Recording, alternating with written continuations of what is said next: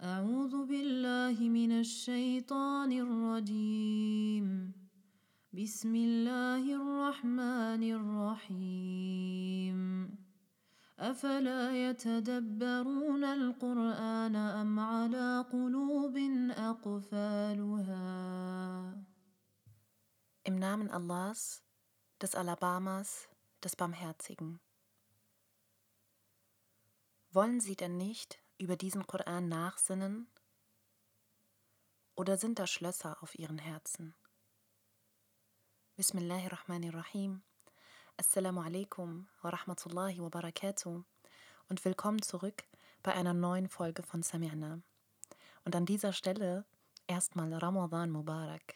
Ich freue mich, dass wir alle, die wir hier sitzen und zuhören, ähm, sichtlicherweise den Ramadan erreichen durften, dass Allah uns dieses Privileg zuteil hat kommen lassen, dass wir Ramadan genießen dürfen, dass wir in den Genuss des Korans, der Ruhe, der Gemeinschaft kommen dürfen und erneut den Ramadan erleben dürfen und erneut die Chance bekommen, das Beste aus Ramadan rauszuholen, erneut die Chance bekommen, uns besser zu machen, uns an Allah zu wenden, eine Verbindung zu Allah aufzubauen.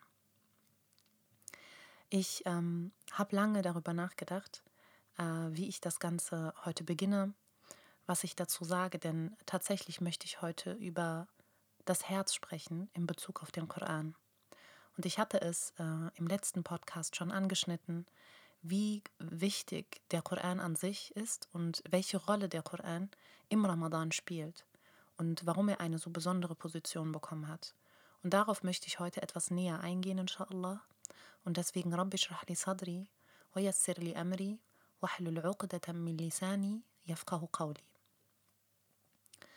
Wenn ich ganz ehrlich äh, mit euch sein darf, dann habe ich diesen Podcast komplett schon aufgenommen gehabt. Und ähm, als ich ihn mir so angehört habe, saß ich da und habe mir so gedacht, hm, irgendwas fehlt. Allah, ich habe so kurz überlegt, was fehlt? Was fehlt? Was stört mich gerade an diesem Podcast? Bis ich zu dem Entschluss gekommen bin, dass ich hier über das Herz spreche, über die Emotionen, über das Berührtsein von etwas, aber mir dieses Herz irgendwie gefehlt hat im Podcast. Thematisch war es sehr wahrscheinlich das gleiche, was ich heute jetzt hier auch mache und spreche.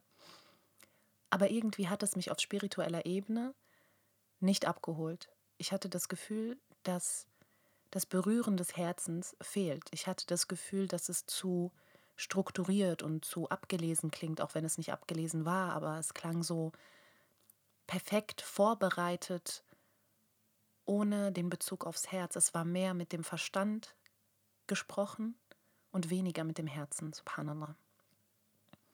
Und so habe ich mich tatsächlich entschlossen, den kompletten Podcast in die Tonne zu kloppen und das Ganze nochmal von vorne zu beginnen. Und so sitze ich jetzt hier und spreche nochmal zu euch in Hoffnung, ähm, dass mein Herz sich öffnet und sich die Botschaft von Herz zu Herz überträgt, in Hoffnung, dass das, was von meinem Herzen kommt, auch auf eure Herzen wirken kann, inshallah. Möge Allah, der Dreher und Wender der Herzen, dafür sorgen, dass wir alle mit unseren Herzen heute dabei sind, inshallah, und dass wir diese Botschaft annehmen, dass wir sie fühlen und dass wir verstehen, warum der Koran nicht nur mit dem Verstand, sondern auch mit dem Herzen gelesen werden muss. Und ich dachte mir, der Ramadan ist subhanallah ein sehr guter Zeitpunkt, um über den Koran nachzudenken und auch über die Wirkung auf die Herzen. Denn tatsächlich gibt es viele von uns, die im Ramadan das Ziel haben, den Koran einmal komplett durchzulesen oder auch mehrfach. Es ist äh, sehr unterschiedlich und ich gehöre zu diesen Leuten, die das immer wieder ähm, versuchen und Alhamdulillah meistens auch schaffen. Aber ich muss dazu sagen und ich muss gestehen, dass ich in vielen Jahren, in denen ich die Khatma teilweise sogar zwei, dreimal gemacht habe, sie mit dem Verstand gemacht habe.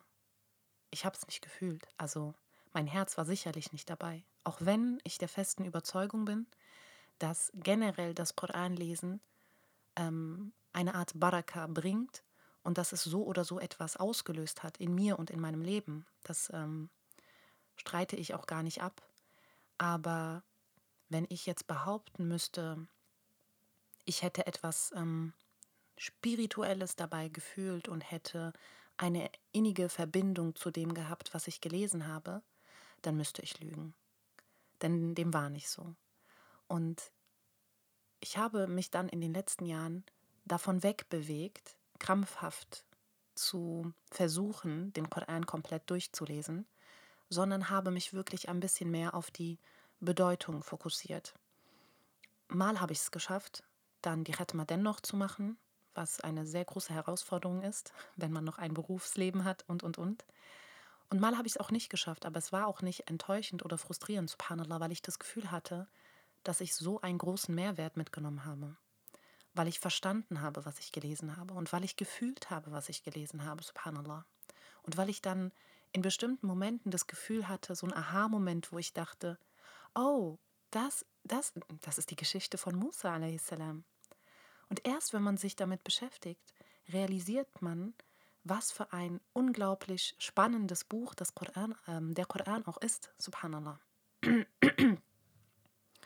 Und ähm, ja, so habe ich äh, mir gedacht, gerade jetzt, wo es so ein großes Thema ist, dass viele versuchen, den Koran komplett durchzulesen, gerade jetzt möchte ich gern nochmal die Wichtigkeit hervorheben, dass es nicht nur darauf ankommt, dass wir den Koran komplett durchlesen. Es kommt nicht darauf an. Wie im letzten Podcast schon erwähnt, geht es darum, dass wir eine Verbindung zu Allah aufbauen. Und wie kann ich eine Verbindung zu Allah aufbauen, wenn ich ihn nicht verstehe? Wie könnte ich zu jemandem eine Verbindung aufbauen, wenn er eine komplett andere Sprache spricht und wir uns versuchen, mit Händen und Füßen zu verständigen? Irgendwie wird es funktionieren, aber ob das wirklich, ob man das wirklich eine Verbindung nennen kann, das wage ich zu bezweifeln.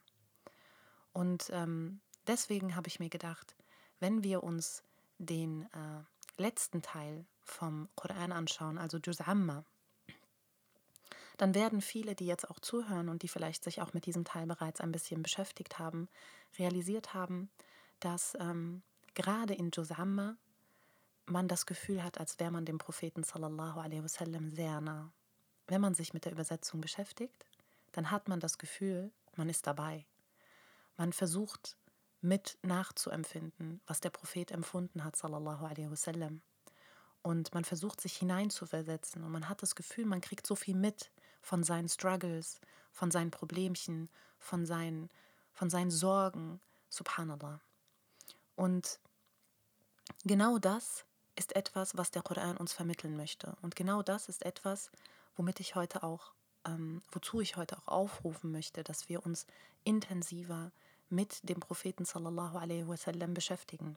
Und jetzt, jetzt gibt es sehr viele, die mich auch gerade in den letzten Wochen, äh, so kurz vor Ramadan und auch während Ramadan, äh, immer wieder gefragt haben, Liebes, was empfiehlst du uns für Bücher? Wir wollen den, den Propheten sallallahu alaihi wasallam besser kennenlernen. Welche Bücher kann ich lesen? Welche Bücher kannst du empfehlen? Und klar gibt es die klassischen Sira-Werke und das versiegelte Nektar und es gibt Gesch Gedichte über den Propheten und es gibt Nashids über den Propheten, wo man sicherlich sehr viele Eigenschaften des Propheten auch kennenlernt und lieben lernt. Aber die beste Weise, den Propheten sallallahu alaihi wasallam kennenzulernen, ist tatsächlich und schlussendlich immer der Koran. Der Koran beschreibt uns Muhammad wasallam aus einer Sicht, aus der kein Gedicht ihn beschreiben kann und mit Worten, mit denen kein Mensch ihn beschreiben kann, denn es sind die Worte von Allah. Und welche Worte wären besser als Allahs Worte? Denn wir haben das in den letzten Podcasts auch gesehen. Im Koran ist es sehr oft so, dass Allah ein Wort wählt, was in unserer Sprache verschiedene, viele verschiedene Dinge bedeutet. Wenn wir aber sagen, etwas ist cool, dann ist es einfach nur cool. Wenn Allah einen Begriff nimmt, dann ist es so viele Dinge gleichzeitig. Und das zu verstehen, subhanallah, ist nochmal eine ganz andere Liga. Und deswegen ist der Koran wirklich die beste Methode, dem Propheten sallallahu alaihi wasallam näher zu kommen und ihn besser kennenzulernen. Und was ich so spannend und auch so wunderschön finde, ist gerade, dass, wenn wir genau diesen Aspekt betrachten, dass deutlich wird, dass der Koran, dieser Koran, nicht einfach nur herabgesandt worden ist, sondern der Koran wurde auf sein Herz, sallallahu alaihi wasallam, herabgesandt. So wird es überliefert, auf sein Herz, subhanallah. Das heißt, der edle Überbringer Jibril a.s. hat den Koran auf das Herz des Propheten herabgesandt. Subhanallah. Und allein das sollte uns schon zeigen, wie wichtig es ist, dass wir den Koran mit unseren Herzen lesen. Und jetzt ist es auch so, dass es nicht auf irgendein Herz herabgesandt wurde. Es wurde auf ein Herz herabgesandt, das explizit für diesen Anlass vorbereitet wurde, vorbereitet wurde. Es wurde gereinigt. Es war perfekt für diese Botschaft. Subhanallah. Und Allah sagt auch, dass er am besten weiß, wo er seine Botschaften platziert. Subhanallah. Und er hat entschieden, diese Botschaft im besten und im reinsten Herzen der Herzen zu platzieren. Und jetzt müsst ihr euch vorstellen, von diesem vorbereiteten, gereinigten, perfekten Herzen, subhanallah, wurde diese Botschaft verbreitet auf die Herzen der Gefährten und von den Gefährten weiter auf andere Herzen, bis hin, subhanallah, zu unseren Herzen, bis es unsere Herzen hier und heute, 2023, auch erreicht hat. Also eine Botschaft, die von Herz zu Herz geht. Wie ist es denn auch, subhanallah, wenn oftmals lesen wir den Koran beispielsweise und es macht nichts mit uns. Und dann hören wir jemanden darüber sprechen, über diese Passage. Und plötzlich merken wir, was mit unserem Herzen passiert. Wir fühlen uns gecatcht und ähm, angesprochen und wir denken uns, oh mein Gott, wie tiefgründig ist das, subhanallah. Aber es sind doch die gleichen Worte am Ende des Tages. Der kleine Unterschied ist, es ist nicht nur vorgelesen worden, es wurde von einem brennenden, leidenschaftlichen Herz, das die Botschaft verstanden hat, in ein anderes Herz übertragen von Allah subhanahu wa ta'ala. Und das ist das Besondere an dem Ganzen. Ich bekomme auch, mashallah, und danke dafür an der Stelle, sehr oft ganz tolles Feedback von euch von den, auf die Podcasts und dass euch diese Podcasts berühren auf eine bestimmte Weise, auf die ihr euch noch nicht berührt gefühlt habt, dass Herzen sich berührt fühlen, dass Tränen fließen. Alhamdulillah. Aber ich sage auch immer wieder, es sind nicht meine Worte, die euch berühren. Ihr seid nur jetzt berührt, weil ihr Allahs Worte gerade jetzt erst versteht. Und so geht es mir immer wieder. Immer wieder, wenn ich eine Passage aus dem Koran lese, subhanallah, die ich vielleicht im ersten Moment noch nicht verstehe, fällt es mir auch schwer, sie zu rezitieren, es fällt mir schwer, sie auswendig zu lernen. In dem Moment, wo ich mich mit der Bedeutung befasst habe, steigt mein, meine Emotionalität im Rezitieren auf ein anderes Level. Subhanallah. In dem Moment, wo ich verstehe, was Allah mir sagen will, fühle ich diesen Vers anders. Ich le lebe diesen Vers. Ich liebe diesen Vers. Ich bin berührt von diesem Vers. Und es ist nicht nur so, dass dann etwas mit meinem Herzen passiert, subhanallah, es passiert auch etwas mit meiner Rezitation. Meine Rezitation ist dann vielleicht emotionaler, als sie sonst ist. Und vielleicht fühlen sich dann auch mehrere von euch berührt als sonst, weil ich in diesem Moment etwas gefühlt habe und diese Gefühle transportiere, subhanallah. Kennt ihr das manchmal? Ähm, ist man irgendwo und man hat einen richtig schönen Mukre, dem man zuhört der eine perfekte Stimme anfasst hat. Aber irgendwie hat man dann trotzdem das Gefühl, ich weiß nicht, mich hat das nicht so berührt. Ich hatte das vor ein paar Tagen. Ähm, gerade im Ramadan hört man ja sehr viele verschiedene Shuyuch in den Moscheen und man geht von Moschee zu Moschee und in jeder Moschee gibt es unterschiedliche Vorbeter, die aus unterschiedlichen Ländern angereist sind und jeder auf seine Art und jeder mit seiner Perfektion in seiner Stimme und mit seiner Leseart, subhanallah. Und dann wurde mir eine Audio weitergeleitet von einem bestimmten Mukre, der sicherlich wirklich äh, perfekt, nahezu perfekt war in seiner Rezitation und eine sehr besondere Stimme hatte. Aber subhanallah, es hat mich nicht berührt. Und ich kann euch nicht sagen, warum. Ich kann nur spekulieren. Und es hat mich einfach nicht berührt. Und dann gibt es andere wiederum, bei denen man das Gefühl hat, sie strengen sich einfach gar nicht an aber es wackelt und wackelt mein Herz hin und her und rüttelt mich und schüttelt mich, so dass ich das Gefühl habe, was passiert hier gerade? Eigentlich ist das doch nur ein Vers wie alle anderen Verse auch. Aber die Emotion, die da übertragen wird, ist eine andere, subhanallah. Und umso wichtiger ist es, dass wir, wenn wir den Koran lesen, ihn wirklich mit unseren Herzen lesen. Und was bedeutet jetzt den Koran mit dem Herzen lesen? Denn jeder könnte jetzt sagen, okay, dann will ich jetzt den Koran mit dem Herzen lesen. Wie mache ich das? Ich fange an und sage, ja Allah, lass mich den Koran mit dem Herzen lesen. Ist schon mal ein guter Anfang, äh, Allah darum zu bitten. Denn wenn Allah, wenn Allah entscheidet, dass ähm, wir den Koran nicht fühlen oder noch nicht an diesem Punkt angekommen sind, dann wird das so sein, egal wie sehr wir uns bemühen. Und wenn Allah entscheidet, uns den Koran in unsere Herzen zu pflanzen, dann wird das so sein. Und deswegen ist sicherlich die Dua ein guter erster Schritt, um das zu tun, inshallah. Aber sicherlich hilft uns auch äh, im nächsten Schritt extrem, den Koran zu verstehen. Denn die besten Emotionen kann ich dann entwickeln, wenn ich etwas selber verstanden habe, verinnerlicht habe und tatsächlich diese Emotion teile. Und was meine ich damit? Subhanallah. Ich gebe euch ein Beispiel aus dem Koran, wenn wir die ähm, Surah äh, Al-Alaq nehmen. Äh, die meisten von uns kennen sie, die ersten Worte, die her herabgesandt worden sind. Iqra bismi rabbika alladhi khalaq. Und viele von uns kennen auch die Geschichte dahinter. So ganz grob mal zusammengefasst, die Geschichte, wo der Prophet sallallahu alaihi wasallam, der ja damals noch kein Prophet war, sich regelmäßig in Rar Hira zurückgezogen hat, um sich von der Welt abzuschotten und über den Sinn des Lebens nachzudenken. Und plötzlich taucht da ein riesengroßer, gewaltiger Engel auf, der ihm sagt, lies. Und der Prophet sallallahu wasallam antwortete, Ma ana biqari'a. Ich kann nicht lesen. Und daraufhin drückte ihn dieser Engel, salam, ganz fest und eng an seine Brust. So fest, wie wir es uns gar nicht vorstellen können. Und ihr müsst euch vorstellen, dass es mehrmals passiert.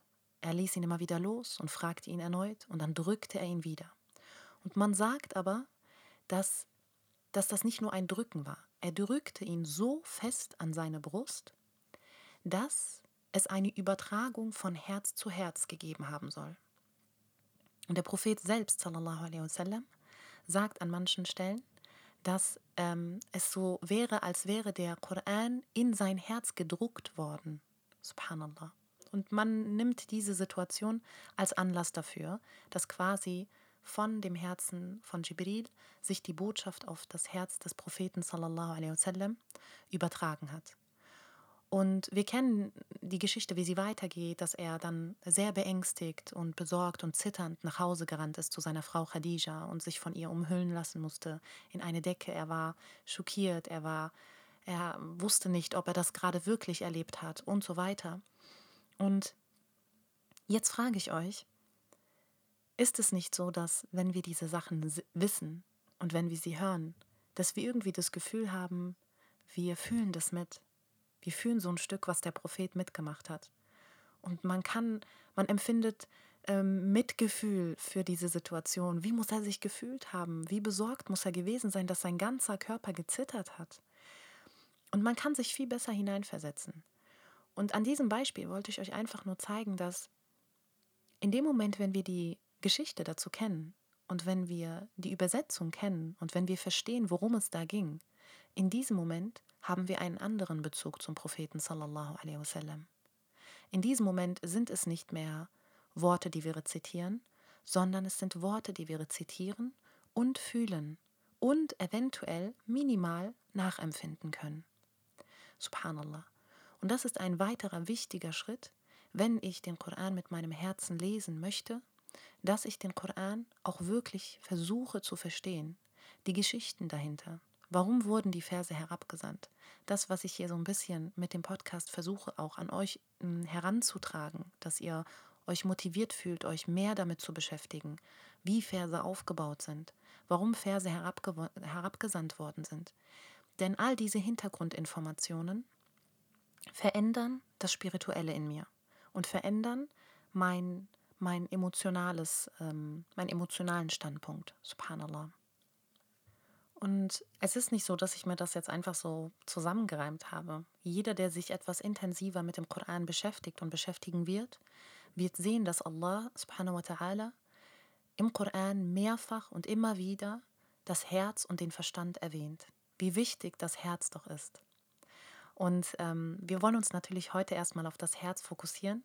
Inshallah kommen wir zu einem anderen Zeitpunkt auch zum Thema Verstand, denn auch das ist etwas sehr, sehr Wichtiges in diesem Prozess und nicht außer Acht zu lassen. Aber das Herz, subhanallah, ist etwas, wo Allah uns schon andeutet, dass es dabei sein muss. Dieses Herz muss dabei sein, wenn wir uns mit Allah beschäftigen. Und ich habe mich ganz zu Beginn ähm, für einen Vers entschieden, den ich rezitiert habe von Surah Muhammad, ähm, wo das Herz aufgegriffen wird. Allah sagt sinngemäß, reflektieren Sie denn nicht?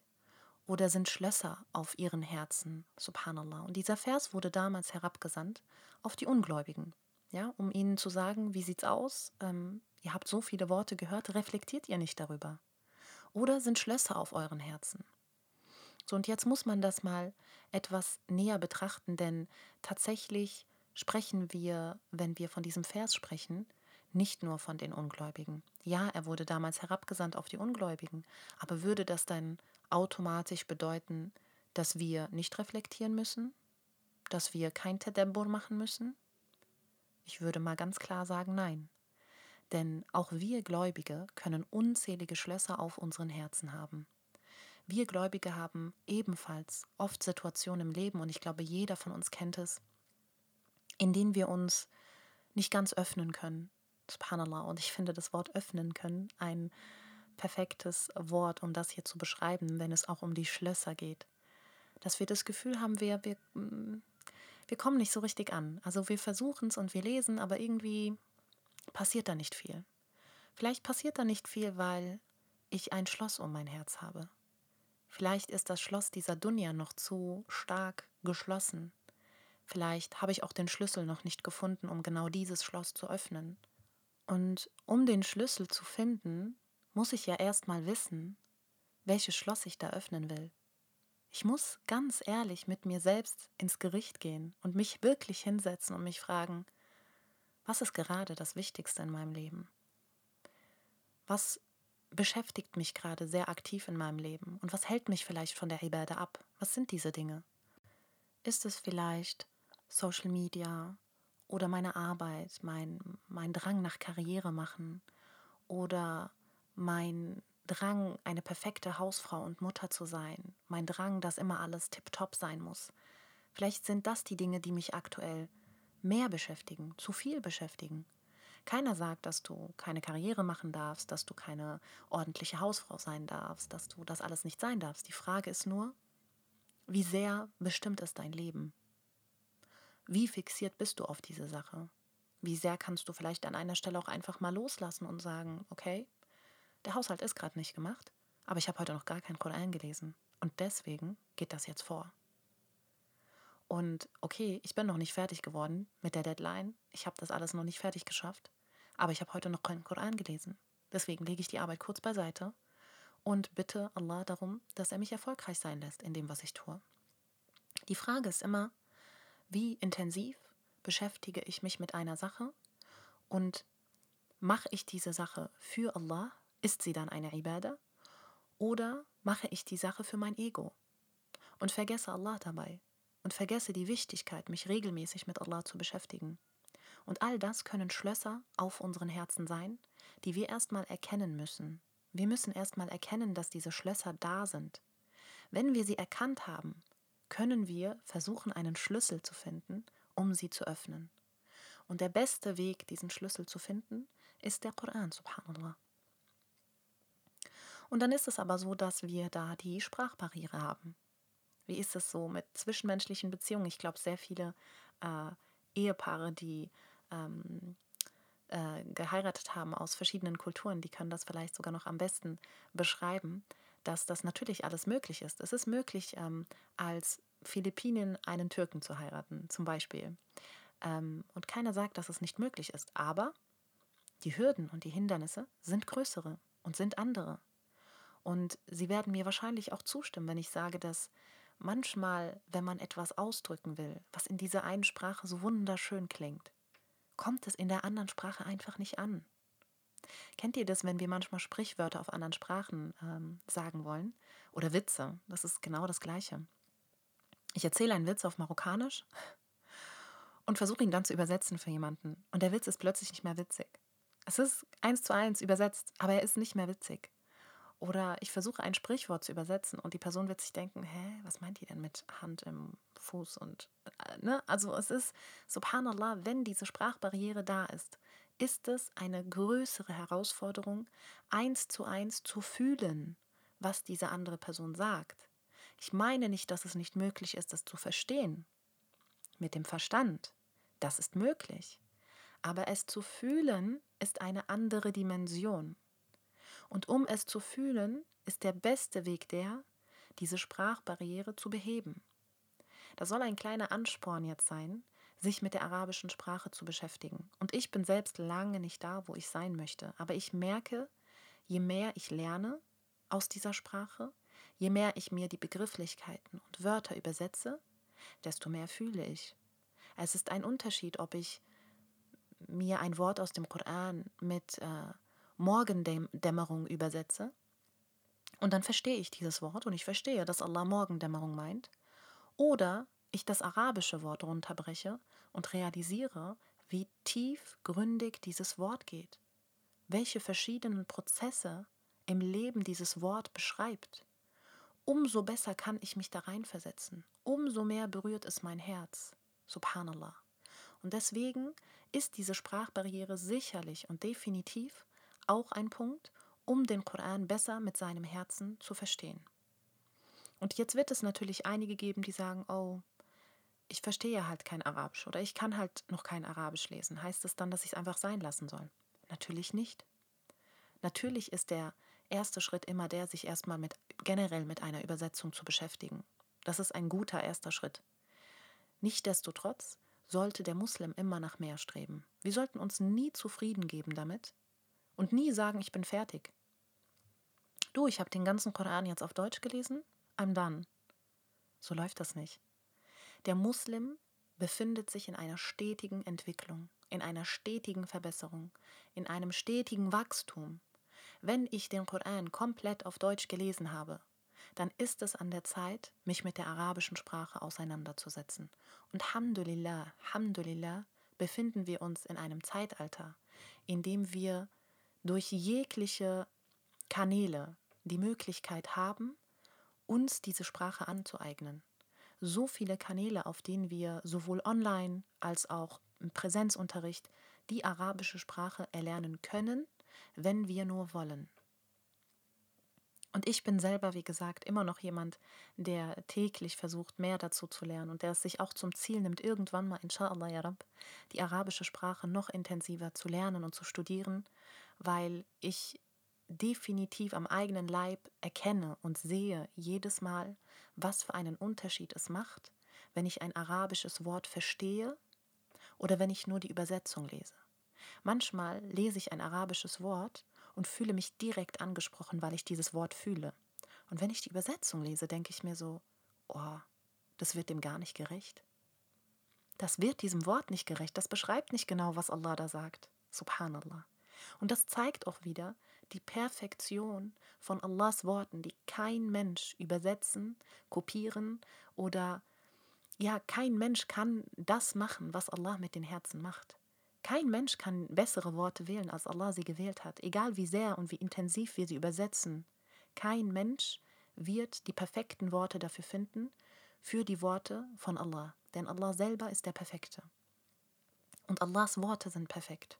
Und deswegen sollte es ein Bestreben eines jeden Muslims sein, dass wir uns intensiv mit der Sprache des Koran beschäftigen, um unser Herz zu aktivieren, um diese Schlösser auf unseren Herzen zu lösen, um zu reflektieren, subhanallah. Gerade das Reflektieren ist so eine wichtige Sache, wie auch zu Beginn in dem Vers schon gesagt. Allah sagt, reflektieren Sie nicht. Wenn ich zum Beispiel die Surah Al-Fatiha nehme, diejenigen, die schon etwas länger von euch dabei sind, haben inshallah den Podcast zu Surah Al-Fatiha gehört, bestehend aus zwei Teilen. Und dort habe ich auch kurz den Hadith Qudsi angeführt, wo Allah beschreibt, dass er zu jedem Vers seinem Diener antwortet. Er antwortet uns. Was heißt das für uns? Wir halten kurz inne und wir versuchen kurz mal zu reflektieren. Was habe ich da gesagt? Viele von uns ähm, rezitieren dann immer sehr schnell und wollen schnell fertig werden und so weiter, aber du spürst diese Süße dann nicht, wenn du schnell bist. Spürst du die Süße nicht dessen, dass Allah dir gerade antwortet? Auch wenn es nicht falsch ist, das in einem durchzulesen, das will ich damit nicht sagen, und dennoch geht die Süße verloren, subhanallah. Und wenn wir von, von dem Ende sprechen, wo wir sagen, oder naja, nicht Ende, aber wenn wir sagen, ja Allah, dir allein dienen wir und kurz innehalten und kurz reflektieren, dann fragen wir uns, puh, stimmt das? Diene ich wirklich Allah allein? Diene ich Allah allein? Ich muss ehrlich zu mir sein. Es bringt, mich, äh, es bringt nichts, mich selber ähm, auf die Schaukel zu nehmen. Ich muss ehrlich zu mir sein. Diene ich wirklich Allah allein? Oder diene ich meinem Arbeitgeber? Diene ich den sozialen Medien? Diene ich der Modewelt? Diene ich äh, der Kosmetikwelt? Diene ich vielleicht ähm, meinem Mann? Wem diene ich hier, wenn ich sage, dir allein diene ich und dann innehalte? Pause. Reflektiere ich automatisch, subhanallah. Und das sind Hilfsmittel von Allah an uns. Guck mal, wie barmherzig. Allah hilft uns, dass wir tatsächlich reflektieren, dass wir die Schlösser auf unseren Herzen lösen. Subhanallah. Nur durch dieses Reflektieren können wir diese Schlösser lösen. Alhamdulillah. Das heißt automatisch, wenn ich die Worte von Allah besser verstehe, fühle ich sie anders und wenn ich sie anders fühle, verändert es mein Gebet. Mein Gebet wird also zu einer nächsten Stufe steigen. Es wird eine andere Dimension annehmen. Meine Gebete werden anders sein, wenn ich fühle, was ich rezitiere. Subhanallah. So, und das bedeutet, eine Beziehung zum Koran zu haben, bedeutet gleichzeitig eine Beziehung zu Allah und dem Propheten sallallahu alaihi wasallam zu haben. Und jetzt ist es so, dass der Prophet sallallahu alaihi wasallam in seiner ganzen Zeit der Prophetenschaft immer wieder Botschaften von Allah bekommen hat. Und so gibt es äh, oder so gab es damals einige Menschen, die gefragt haben, wieso der Koran denn nicht als Ganzes herabgesandt wurde. Subhanallah. Und die Antwort ist ganz einfach. Der Koran wurde als Stärkung für den Propheten herabgesandt. Was bedeutet das? Der Koran hat den Propheten immer wieder bestärkt in seinen tiefsten Momenten, in seinen Momenten, in, der, in denen er auch mal ein Low, Low hatte und nicht weiter wusste und verzweifelt war, kam immer wieder vom Koran eine Bestärkung. Dafür war der Koran da, subhanallah. Und deswegen kam der Koran auch immer wieder in Stücken, um immer wieder Kraft zu spenden, um immer wieder zu erinnern, um immer wieder einen Leitfaden zu geben. Viele sagen, ähm, damals wurde ja gesagt, dass der Prophet sallallahu alaihi wasallam den Koran geschrieben hätte.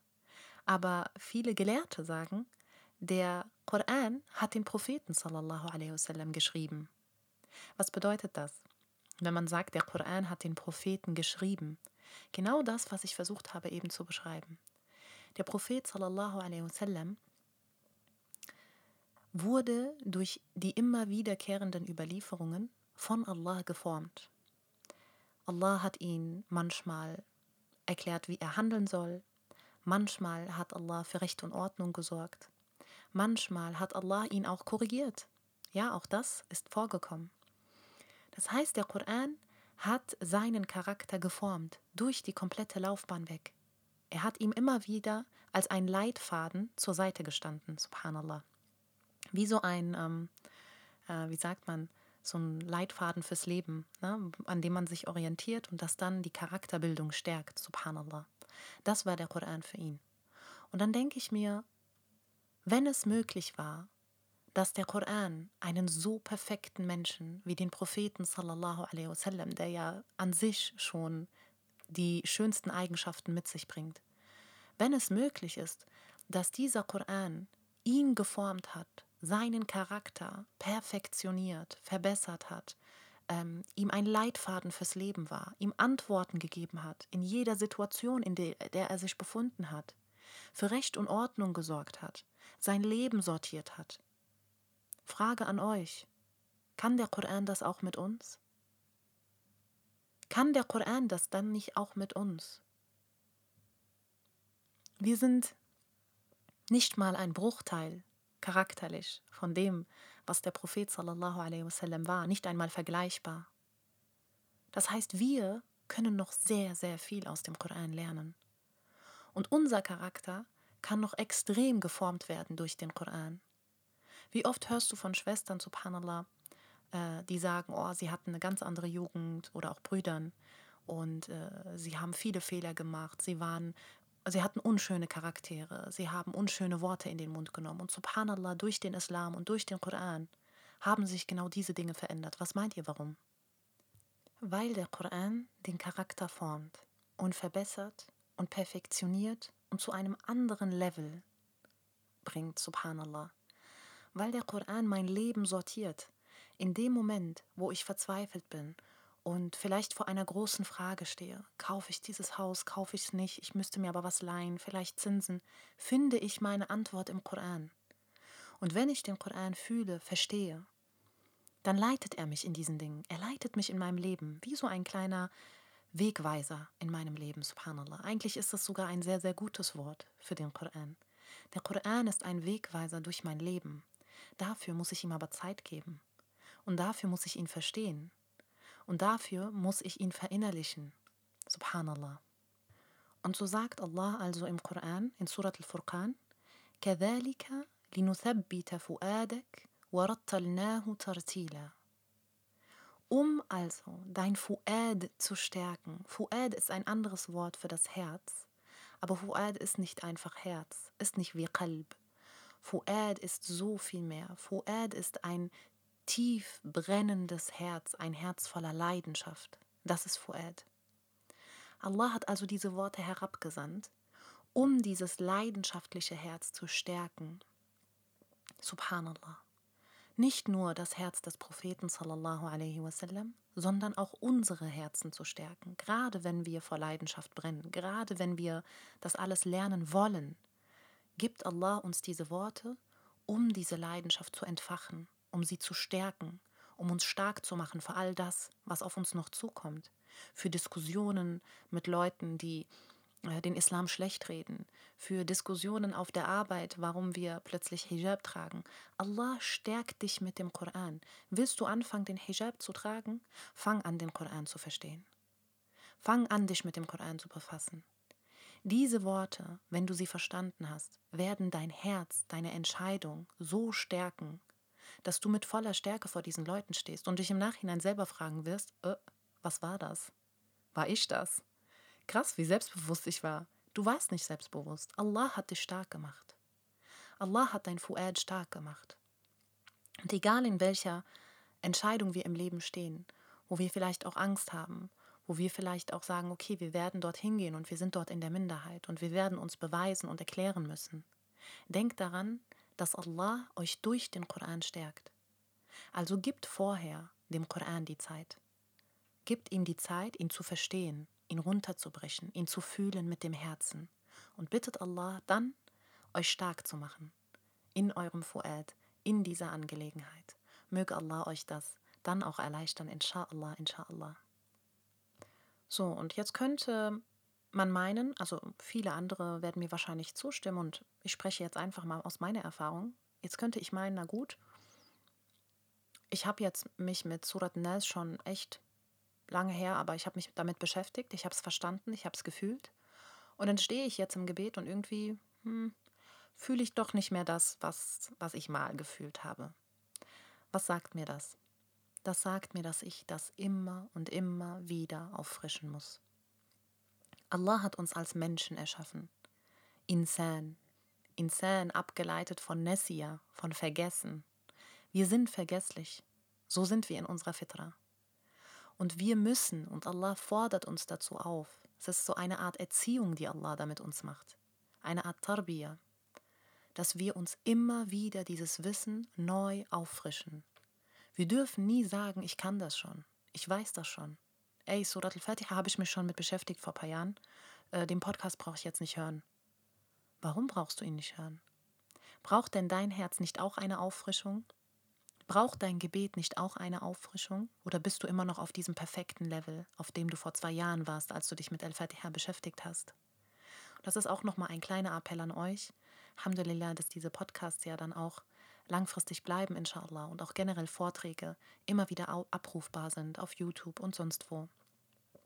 Dass ihr euch immer wieder damit beschäftigt. Dass ihr euch nicht nur einmal damit beschäftigt und das Thema dann abhakt. Wenn ihr irgendwann merkt, Subhanallah, mir fehlt gerade wieder diese Emotion im Gebet. Genau dann, genau dann ist es an der Zeit, sich nochmal intensiv mit den Worten von Allah zu beschäftigen.